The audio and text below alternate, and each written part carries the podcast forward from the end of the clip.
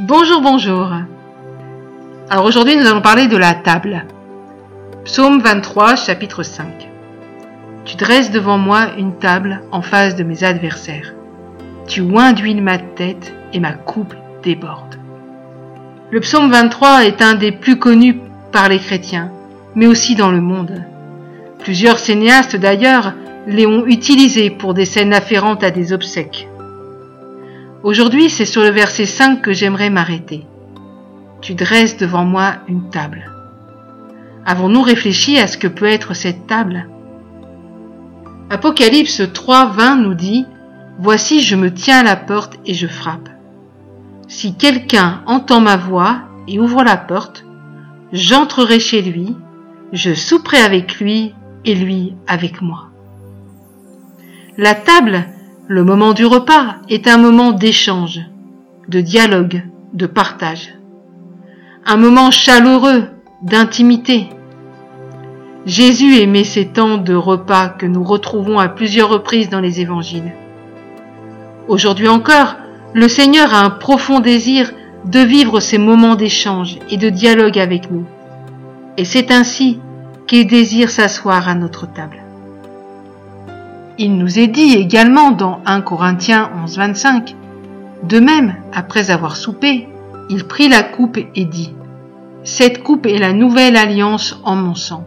Faites ceci en mémoire de moi toutes les fois que vous en boirez.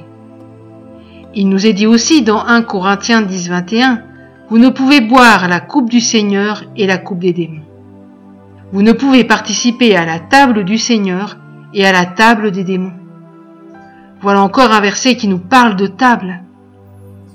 La Sainte Seine est le dernier repas de Christ avant sa crucifixion.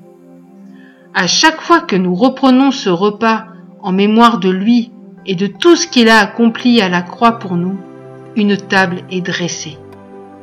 Par cet acte, nous proclamons également notre appartenance à Jésus, affirmant ainsi devant l'ennemi de nos âmes que nous sommes enfants de Dieu. Voici cette table dressée entre nous et l'ennemi. Jésus, notre Sauveur, il se place lui-même entre l'ennemi et nous, entre la malédiction et nous, entre toute forme d'esclavage et nous. C'est ainsi que nous pouvons dire avec assurance la suite de ce verset. Tu oins d'huile ma tête et ma coupe déborde. Oui, le bonheur et la grâce m'accompagneront tous les jours de ma vie et j'habiterai dans la maison de l'Éternel jusqu'à la fin de mes jours.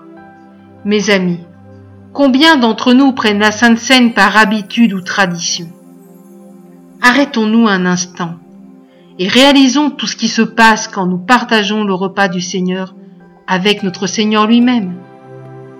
En prenant le repas du Seigneur, Dieu dresse une table en face de la maladie, de la peur, de l'angoisse, de tout ce que l'ennemi veut faire dans notre vie, et c'est pour aujourd'hui. Je laisse là votre réflexion. Je vous souhaite une excellente journée. je prie pour que chacun d'entre vous, vous puissiez réaliser ce qui se passe quand vous prenez la Sainte Seine. Ce que Dieu accomplit pour vous à la croix. Seigneur, je te remercie d'être, d'avoir donné ta vie pour chacun d'entre nous. Je te remercie, Seigneur, parce que c'est parce que tu as accompli que nous pouvons dire que tu dresses une table en face de nos adversaires. Tu dresses une table aussi pour que nous puissions avoir une communion avec toi, pour que nous puissions partager avec toi, que nous puissions te parler comme on parlerait à un ami, Seigneur. Tu dresses une table pour que nous puissions être unis devant toi, et tu dresses une table que les adversaires ne peuvent pas franchir. Cette table, elle est faite de ton sacrifice, Seigneur, de ton sang versé. Et nous te remercions, Seigneur, pour tout ce que tu as accompli pour nous. Nous te bénissons, mon Dieu. Et merci, Seigneur, parce que par ton sacrifice, tu as oint d'huile nos têtes, Seigneur. Et notre coupe peut déborder, Seigneur, parce qu'elle est remplie de toi. Merci, mon Dieu. Je vous souhaite une excellente journée. Je vous dis à très bientôt. Que Dieu vous bénisse. Au revoir.